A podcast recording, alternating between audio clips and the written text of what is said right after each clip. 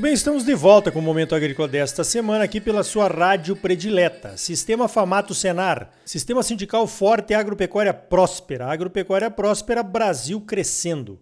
E Cicred, gente que coopera, cresce. Associe-se ao Cicred e venha crescer conosco.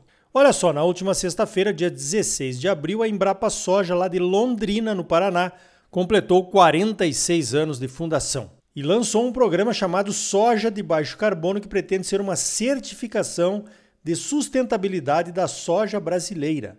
A doutora Karina Gomes Rufino, que é chefe de transferência de tecnologia da Embrapa Soja, explica que diferenças essa certificação de soja de baixo carbono terá em relação a outras certificações existentes no mercado.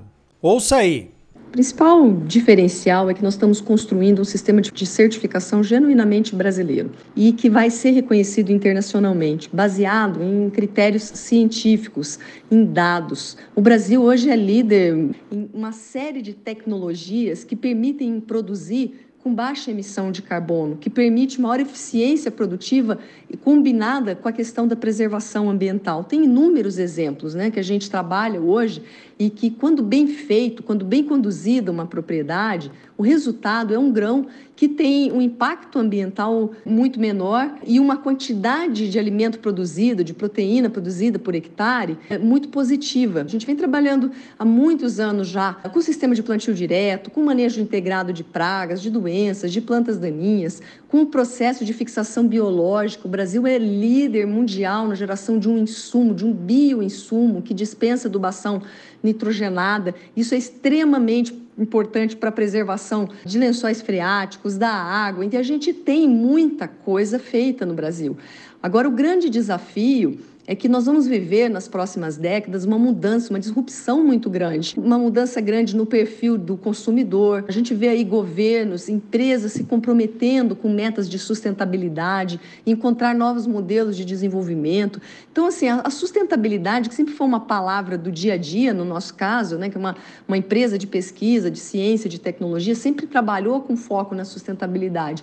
Ela passa, ah, nos próximos anos, a ser um, um muito mais do do que uma palavra, mas um indutor de novos modelos de negócios. E nós temos que estar muito atentos, enquanto país, a essas oportunidades, né? não só produzir a soja e dizer que ela é sustentável, mas a gente ter mecanismos de efetivamente comprovar uh, os números que envolvem a qualidade, a excelência do nosso produtor, né, dos nossos sistemas de produção e da matéria-prima que a gente entrega, seja para a indústria brasileira, seja para a indústria mundial. Então, eu acho que o principal diferencial desse programa é você poder trabalhar com critérios científicos, com uma metodologia que vai ser validada e reconhecida internacionalmente, baseado né, em evidências, em dados. Né? Nós estamos vivendo cada vez mais essa era da transparência radical.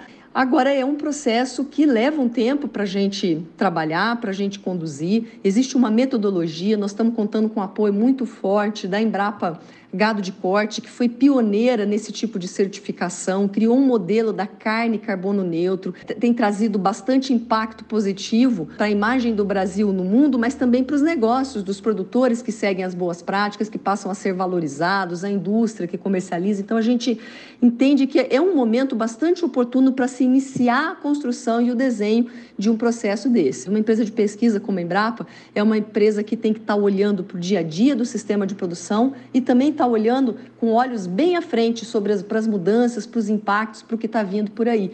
E para isso a gente vem se antecipando em relação a, a essa questão de criação dessa marca conceito, de todo esse programa que envolve a agricultura de baixo carbono e a produção de soja no Brasil.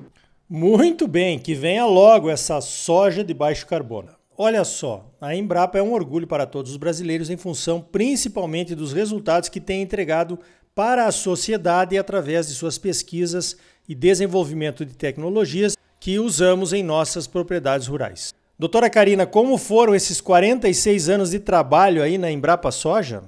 Para a Embrapa Soja um orgulho muito grande estar completando esses 46 anos de atividade junto ao setor produtivo. Nós fomos pioneiros e trabalhamos sempre junto do produtor no desenvolvimento de um sistema de produção genuinamente tropical. Né? Há 46 anos, quando nós começamos o trabalho de criação de uma soja tropical, porque a soja é uma cultura originária de clima temperado, né? é uma, uma soja que não produzia em regiões de clima tropical. E os cientistas brasileiros, é, a partir daqui de Londrina, começaram a, a desenvolver, a entender esses mecanismos, adaptar essa, essa soja para que ela pudesse ser produzida em condições de clima tropical. Em seguida, veio todo um pacote tecnológico junto que envolve o manejo de solos, o controle de pragas, de doenças, de plantas daninhas, a qualidade dessa semente, enfim, é uma série, um conjunto de informações que foram sendo geradas é, pelo trabalho intenso, árduo de pesquisadores que estão desde o início trabalhando e desenvolvendo as condições para que a gente pudesse é, estabelecer essa cultura de uma forma que fosse positiva para o país. Ao longo desses 46 anos, nós passamos por muitos desafios, né? E a partir do momento que a cultura se estabelece, começa a ganhar corpo, a gente vai fazendo um processo de intensificação sustentável, sempre pautado pela sustentabilidade desses sistemas de produção, né? Não é só produzir, produzir de qualquer jeito, é produzir com bastante sustentabilidade. E a gente, ao longo desses anos, o Brasil se tornou um grande modelo em agricultura, acho que a gente pode dizer com bastante orgulho, enquanto cidadão brasileiro, que o Brasil tem uma das agriculturas mais competitivas do mundo e também uma das agriculturas que mais cuida e respeita do meio ambiente. O produtor, ele é, sem sombra de dúvida, o maior interessado em cuidar do solo, em cuidar da água em, e cuidar do ambiente onde ele está produzindo alimento, porque é dali que ele tira o sustento.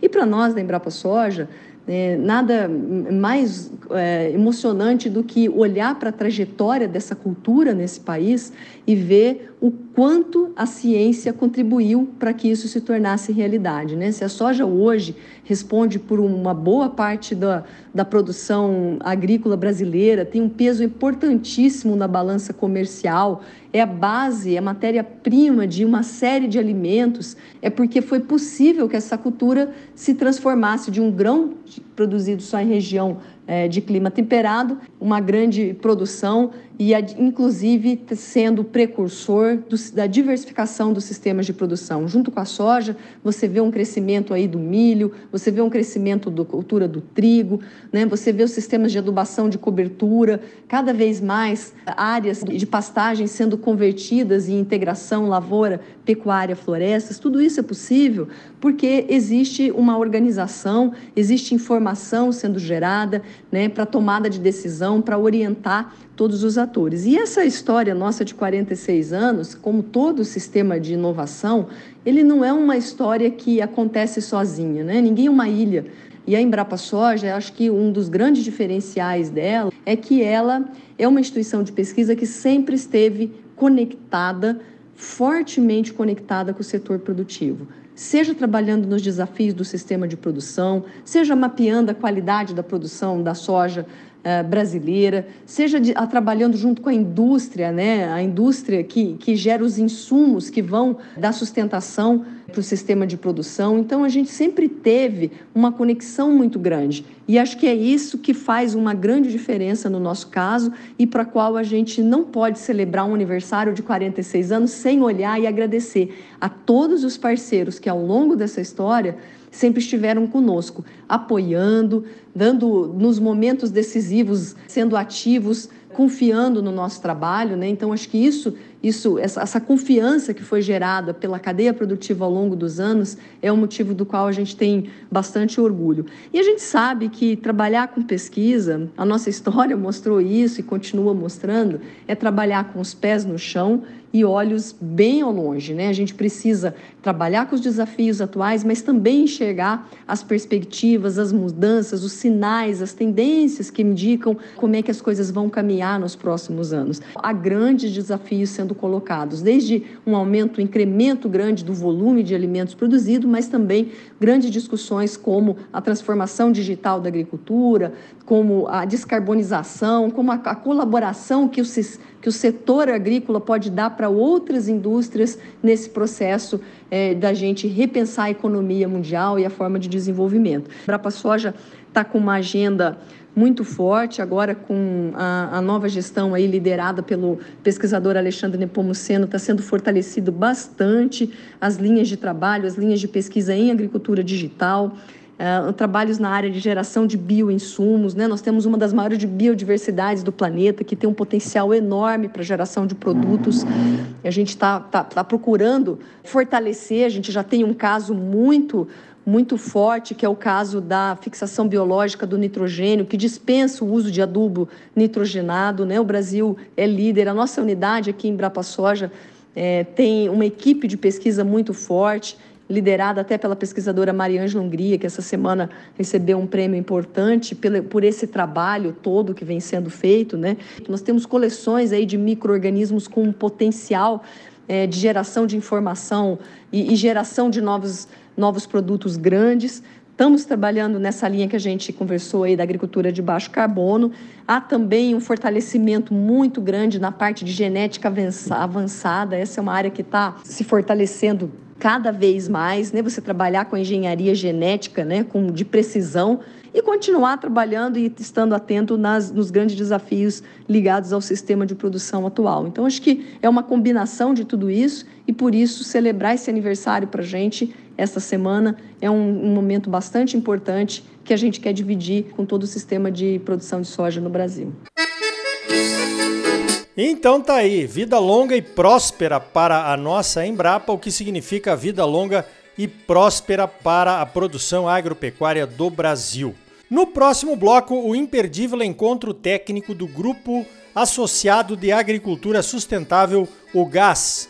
É logo depois dos comerciais. E ainda hoje, o segundo episódio da série Os Perigos nos Contratos Rurais, falando sobre contratos na pecuária de corte. Para saber mais, continue ligado. Voltamos em seguida com mais momento agrícola para você, no oferecimento do Sistema Famato Senar Sistema sindical forte e agropecuária próspera. E não esqueça, Sicredi. Gente que coopera cresce. Associe-se ao Sicredi e venha crescer conosco. Não saia daí, voltamos já.